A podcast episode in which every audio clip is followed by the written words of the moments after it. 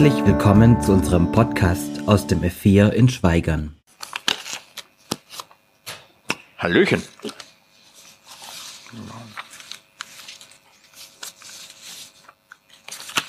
Ordnung ist das halbe Leben. Lernt man in einem Haushalt mit Kindern. Gut, hi, ich bin Jonathan. Die meisten kennen mich. Zwei Sachen vorab. Nummer eins, ich habe seit einer Weile eine Zahnspange und nuschel ein bisschen. Ich streng mich an. Solltet ihr mich nicht sauber verstehen, gebt Bescheid, winken, dann kann ich das ignorieren oder versuchen, besser zu machen. Nummer zwei, ich bin nur ein Mensch, ich habe mich bemüht, schmarzig stets bemüht, dass hier alles der Wahrheit entspricht. Prüft gerne, was ich sage an der Bibel und wenn ich bei was falsch liegt, dann müsst ihr den Teil ignorieren. So. Ich bitte, wer kann einmal aufzustehen? Wer kann sich wieder zu setzen? Wer immer noch dazu in der Lage ist, nochmal aufzustehen und sich wieder zu setzen? Ich denke, jetzt sind alle wach. Gut. An was denkt ihr, meine Lieben, wenn ihr an Freiheit denkt? Von dir haben wir schon einiges gehört. Gibt es andere Vorschläge für Freiheit? Urlaub. Urlaub, wunderbar. Weiteres. Motorradfahren, jawohl. Ausschlafen, gefällt mir sehr gut. Ja. Mehr? Selbstbestimmung? Wandern? Okay, ganz, da haben wir schon mal ein paar Sachen. Mal gucken, ob der Drücker hier funktioniert. Jawohl, wunderbar. Das stellt sich zum Beispiel die Werbung vor. Na, Freiheit ist tragen und tragen lassen. Deine Kleidung scheint deine Freiheit zu sein. Großartig, was Freiheit alles ist. Ein Mercedes fahren ist wohl Freiheit. Da kann ich mit meinem Skoda Octavia nicht mithalten, aber dann habe ich halt wohl eine kleine Freiheit. Und O2, natürlich, Freiheit ist, wenn dein Datenvolumen so groß ist wie eure Liebe. Das gefällt mir doch schon mal außerordentlich. Die haben sich wohl was gedacht. Freiheit, meine Lieben, gibt es nicht ohne Kontext. Freiheit gibt es von etwas oder zu etwas. Sagen wir, ich bin süchtig nach Rauchen. Dann kann ich frei von dem Laster Rauchen werden. Oder wenn ich sage, ich bin frei, denkt keiner von euch, ich bin frei davon, Unterhosen zu tragen, sondern jeder denkt, er sitzt nicht im Gefängnis. Ja? Bevor wir also in den Text gehen, macht euch bewusst, dass es so etwas wie eine grenzenlose Freiheit ohne Konsequenzen oder Rahmen nicht gibt. Wenn ihr in eurer grenzenlosen Freiheit ohne Raumanzug ins All fliegt, ist dem all das ziemlich egal. Versteht ihr? All egal. Und ihr sterbt. Wenn ihr in eurer Freiheit auf die Autobahn geht und dort ein Lagerfeuer anzündet, kommt ein Laster und eure Freiheit ist vorbei. Wenn ihr in eurer völligen Freiheit und Leitplankenlosigkeit in Deutschland keine Steuern zahlt, landet ihr früher oder später im Gefängnis und das war's mit eurer Freiheit komplett. Ihr seht, Freiheit bedeutet nicht Regel- oder Konsequenzlosigkeit, sondern die Freiheit hat immer etwas mit einem Raum zur Gestaltung zu tun. Ich habe in Deutschland die Freiheit zu sagen, was ich will, solange ich damit niemanden verleumde oder Volksverhetzung betreibe. Dann stoße ich an die Grenzen meiner Freiheit. So. Und damit im Hinterkopf, lasst uns in Galater 5 abtauchen. Beginnen wir bei den ersten vier Versen. Ja, kann man lesen. Gut. Zur Freiheit hat Christus uns befreit. Bleibt daher standhaft und lasst euch nicht wieder unter das Joch der Sklaverei zwingen. Lasst euch von mir, Paulus, gesagt sein, wenn ihr euch beschneiden lasst, wird euch das, was Christus getan hat, nichts nützen. Ich weise jeden, der sich beschneiden lassen will, noch einmal mit allem Nachdruck darauf hin. Mit seiner Beschneidung verpflichtet er sich, das ganze Gesetz zu befolgen. Wenn ihr versucht, mit Hilfe des Gesetzes vor Gott gerecht dazustehen, habt ihr euch aus der Verbindung mit Christus gelöst und euer Leben steht nicht mehr unter der Gnade. Galater 5, die Verse 1 bis 4. Jesus hat uns befreit. Wovon? Vom mosaischen Gesetz. Von dem Gesetz, das nur Sünde aufzeigt, aber durch das keine Rettung entsteht. Du kannst durch das Gesetz im Alten Testament keine Gnade vor Gott finden. Der Sinn des mosaischen Gesetzes, das ist das Gesetz, das Mose in den ersten Büchern Mose aufgeschrieben hat, ist es, aufzuzeigen, dass alle, wir alle Sünder sind.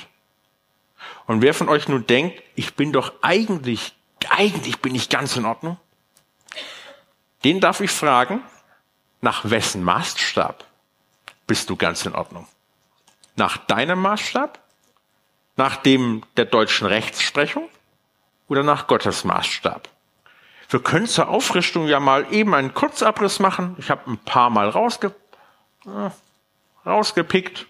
Ich lese aber gerne ein paar mehr vor. Ich bin der Herr, dein Gott.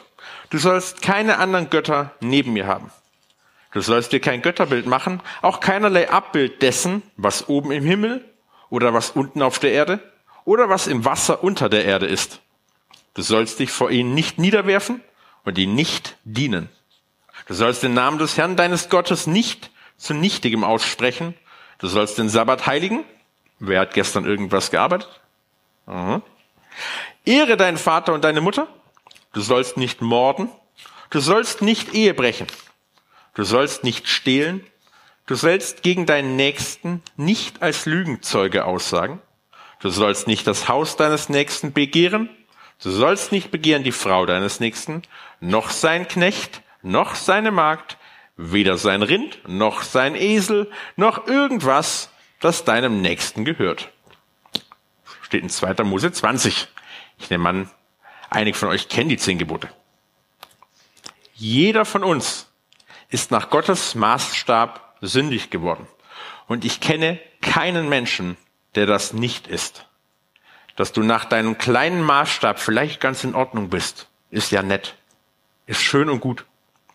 Aber der Richter am Ende der Zeit sieht das nach seinem Buch ein bisschen anders.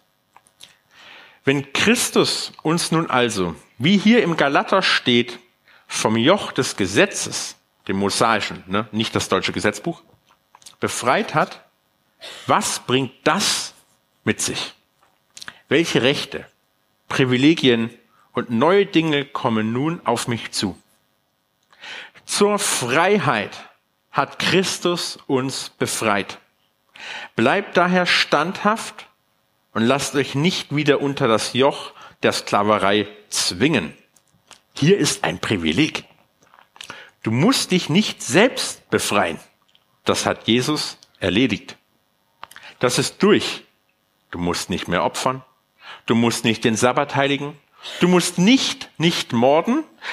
Aber ich würde empfehlen, sich dran zu halten. Kommen wir später zu. All das hat sich erledigt. Diese Dinge sind nicht mehr vonnöten einzuhalten, um in den Himmel zu kommen.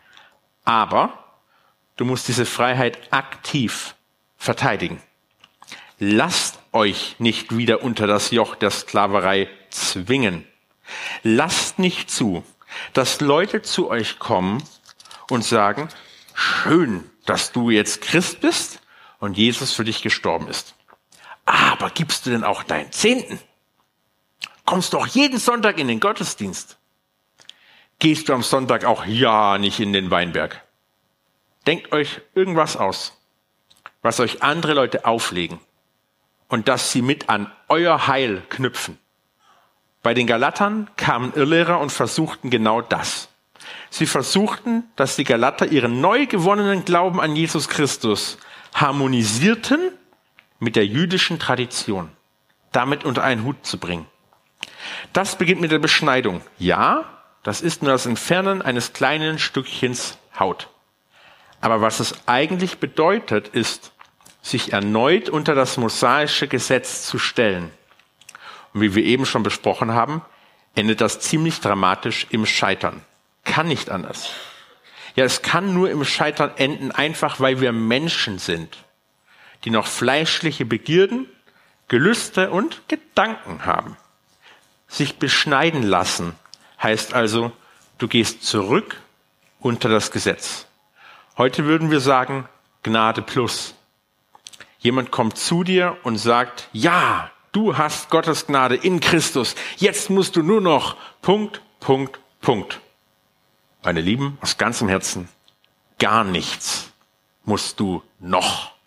Es gibt kein Gnade plus irgendwas. Es ist Gnade, Punkt. Wenn ihr hier zum mosaischen Gesetz oder zu irgendeinem anderen dazu wollt, bedeutet das, ihr verlasst die Gnade Christi. Denn es bedeutet, ihr wollt euch selbst durch ein anderes Gesetz, durch einen anderen Maßstab vor Gott selbst rechtfertigen. Ihr wollt am Ende der Zeit vor dem Richterstuhl stehen und zu Gott sagen, guck da, Jesus ist zwar irgendwann gestorben, aber ich habe mich nach XY auch richtig gut geschlagen. Bitte beurteile mich danach und nicht nach dem, was Jesus gemacht hat. Liebe Leute, ihr könnt nicht nach deutschem Gesetz leben und dem iranischen. Das funktioniert nicht. Ihr müsst euch entscheiden. Es geht einfach nicht beides.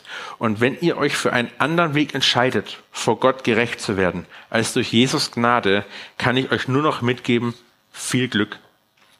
Galater 5, Vers 4. Wenn ihr versucht, mit Hilfe des Gesetzes vor Gott gerecht dazustehen, habt ihr euch aus der Verbindung mit Christus gelöst und euer Leben steht nicht mehr unter der Gnade. Unbeschnittene und Beschnittene können sehr wohl beide Christ sein. Aber wenn du anfängst, dich zu beschneiden, weil du doch noch irgendeinen Anteil an deinem Heil selbst erarbeiten willst, fängst du an, nach dem alten Bund der Juden mit Gott zu versuchen, das Gesetz zu halten. Aber du brauchst das Gesetz nicht mehr. Das Gesetz ist erfüllt. Seine Aufgabe hat es getan. Wie wenn du einem Kind die Regel gibst, nicht zu viel Schokolade zu essen, damit sie nicht fett werden, das Kind nicht fett wird und Diabetes bekommt. Wenn das Kind alt genug ist, den Sinn der Regel zu verstehen, brauchst du die Regel nicht mehr. Das Kind kann nach einigen Jahren selbst entscheiden, ob es fett werden möchte. So ist das Gesetz des Mose nur da gewesen, um uns zu zeigen, dass wir aus menschlicher Sicht nicht vor Gott bestehen können. Das klingt ein bisschen wie Mobbing, ich verstehe das. Und man hat denkt vielleicht, dass Gott im Himmel sitzt, auf uns zeigt, lacht und sagt, ah, guck mal, da, da. Die mühen sich ab und wissen nicht, dass es nichts bringt. Lustig. Nein, natürlich nicht. Die Sünde war von Anfang an da. Die Sünde ist Trennung von Gott, denn Gott ist gut. Gott ist sogar die Definition von Gut und Liebe. Und dass wir ihm nicht aus unserer Macht gleich sein können, das lernen wir durch das mosaische Gesetz. Dass wir eigentlich ständig Opfer bringen müssten für unsere Vergehen. Doch das eine Opfer, das das komplett hinfällig macht, wurde erbracht. Jesus ist stellvertretend als perfektes Opfer für uns gestorben. Für dich und Gott sei Dank auch für mich. Und damit brauchen wir kein anderes Opfer mehr.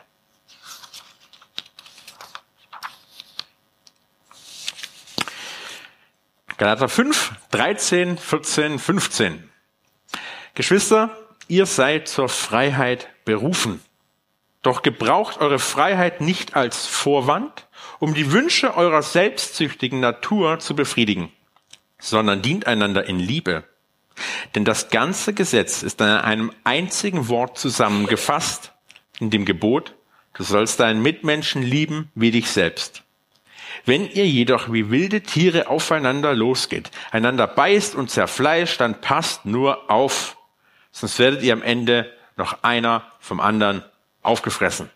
Meine Lieben, ich sage sehr oft meine Lieben, aber meine Lieben, ihr habt euch eure Freiheit nicht erkämpft, erkauft oder erarbeitet. Sie wurde euch als Geschenk angeboten. Jesus hat euch vom Kreuz aus zugerufen. Hey du, Michael, Sarah und Simone, ihr seid frei. Ihr seid frei. Ich trage hier die Last, ich erledige den Rest. Werft eure Fesseln ab. Das Gesetz hat sich für euch erledigt. Lebt danach. Lebt in Liebe zu mir und miteinander und wir werden uns wiedersehen. Die neue Freiheit, in der wir leben, ist kein grenzenloses Nirvana. Keine Gesellschaft ohne Gesetze. Du darfst in Deutschland weiterhin niemanden umbringen. Und wenn du deine Steuer nicht zahlst, gibt's auch als Christ Probleme. Aber das sind gesellschaftliche Ordnungen, die dafür sorgen, dass wir alle miteinander zurechtkommen. Auch im Neuen Testament gibt es solche Ordnungen, einfach damit das Miteinander funktioniert. Aber diese Ordnungen und Regeln sind nicht mehr dafür da, zu garantieren, dass du in den Himmel kommst, sondern damit wir uns nicht über Kleinigkeiten streiten. Du sollst deine Mitmenschen lieben wie dich selbst, ist das neue Gesetz. Es ist die Zusammenfassung des gesamten moralischen Kompasses des Alten Testaments, das dir ins Herz geschrieben wird, wenn du beginnst an Jesus Christus zu glauben. Wenn du durch das Alte Testament blätterst, um nach einem Leitfaden für dein Leben zu suchen,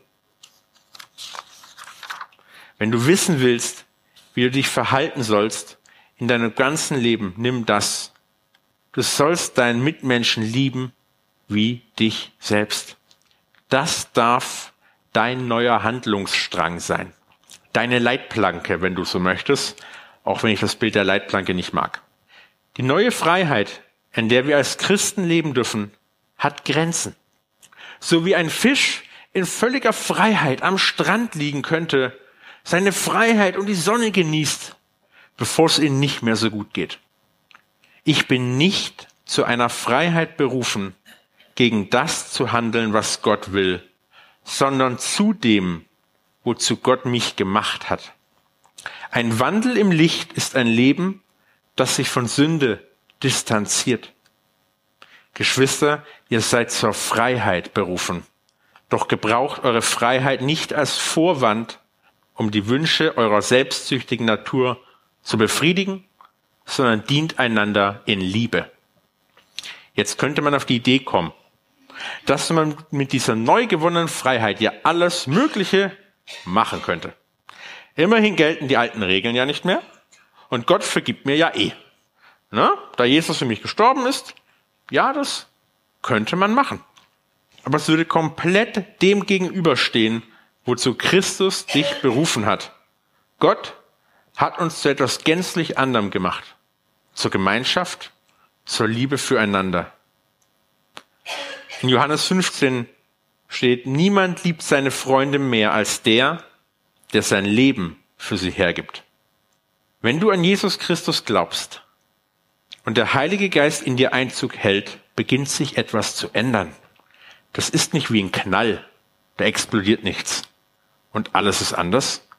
Es ist der Geist Gottes, der in dich kommt und anfängt, dich sanft zu verändern. Er ist eine weitere Stimme in dir, neben der Stimme deiner fleischlichen Natur. Der Heilige Geist versucht dich zu ermutigen, Christus ähnlicher zu werden. Und er wird dich sicher nicht dazu ermutigen, deinem Sitznachbar zu schlagen, weil er ein Keks ist. Es ist zwar deine freie Entscheidung, der Stimme Gottes in dir zu folgen oder nicht und der fleischlichen Natur den Vorrang zu geben, doch du darfst dir sicher sein, wie in jeder Ehe, wenn du deiner Frau nicht den Vorrang gibst, ist sie irgendwann weg. Sie wird es nicht ewig mittragen, dass du sie ignorierst und sie für selbstverständlich hältst. Meine Lieben, ich schreibe das echt oft. Glaube ohne dazugehörige Werke ist frommer Selbstbetrug. Ich sag's nochmal. Glaube ohne dazugehörige Werke ist frommer Selbstbetrug. Machen wir noch ein bisschen weiter in Galater. Lasst den Geist Gottes euer Verhalten bestimmen. Dann werdet ihr nicht mehr den Begierden eurer eigenen Natur nachgeben. Denn die menschliche Natur richtet sich mit ihrem Begehren gegen den Geist Gottes und der Geist Gottes richtet sich mit seinem Begehren gegen die menschliche Natur. Die beiden liegen im Streit miteinander und jede Seite will verhindern, dass ihr das tut, wozu die andere Seite euch drängt. In der Vorbereitung auf diese Predigt war das hier für mich selber ein großer Aha-Moment, Was ist diese fleischliche Natur, die mich zu was genau drängt?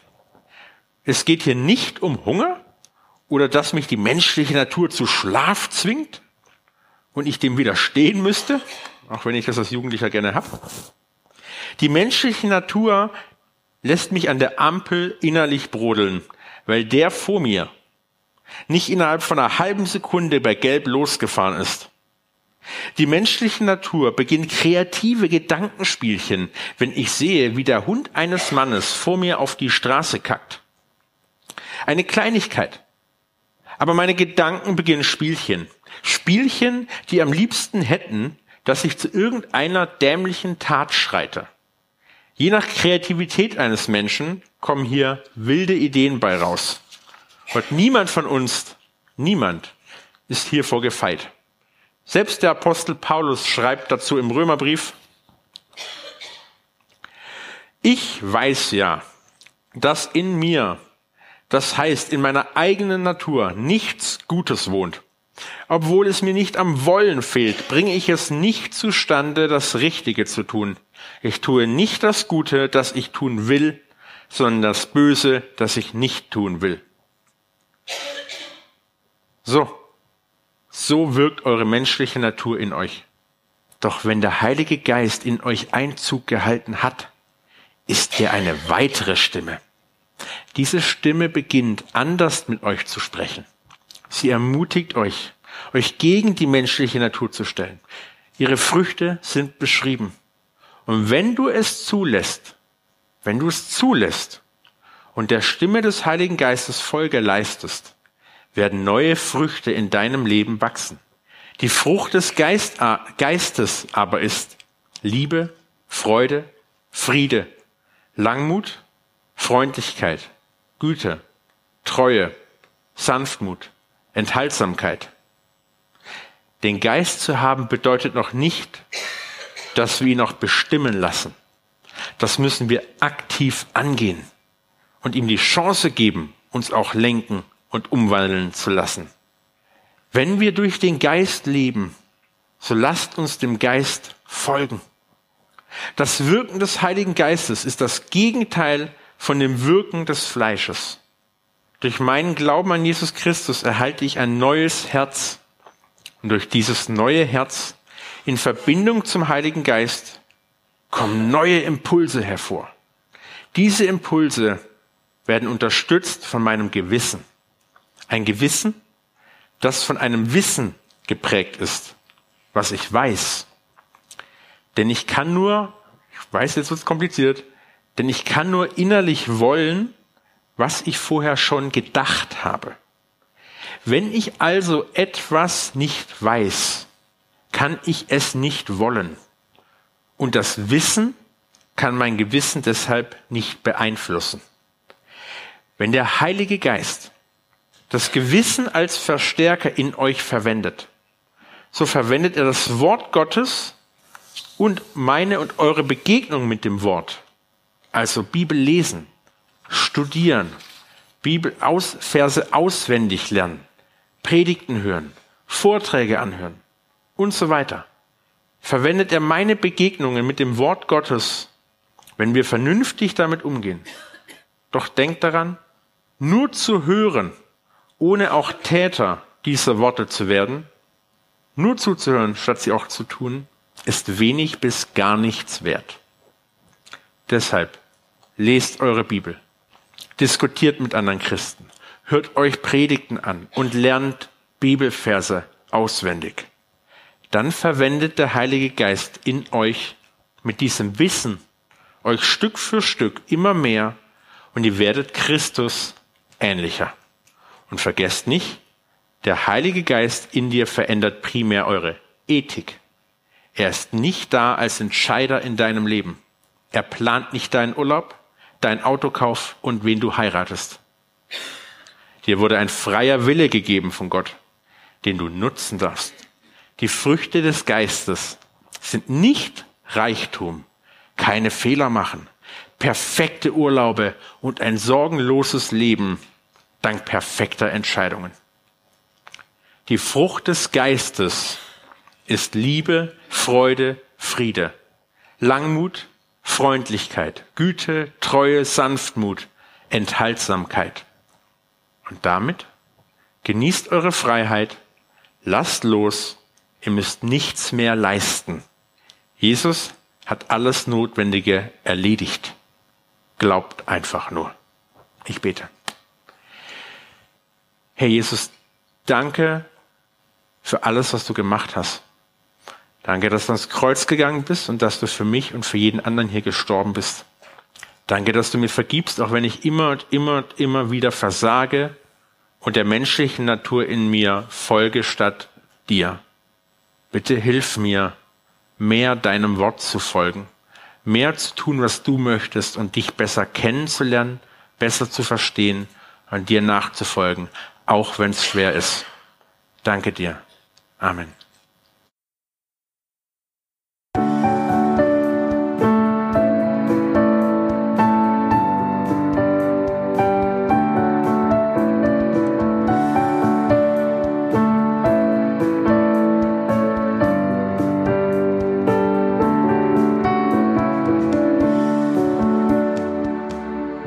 Schön, dass du dir die Folge bis zum Ende angehört hast. Sollten noch Fragen bestehen, Wünsche oder Kritik, können Sie uns gerne eine E-Mail schreiben an podcast.lgv-schweigern.de. Bis zum nächsten Mal.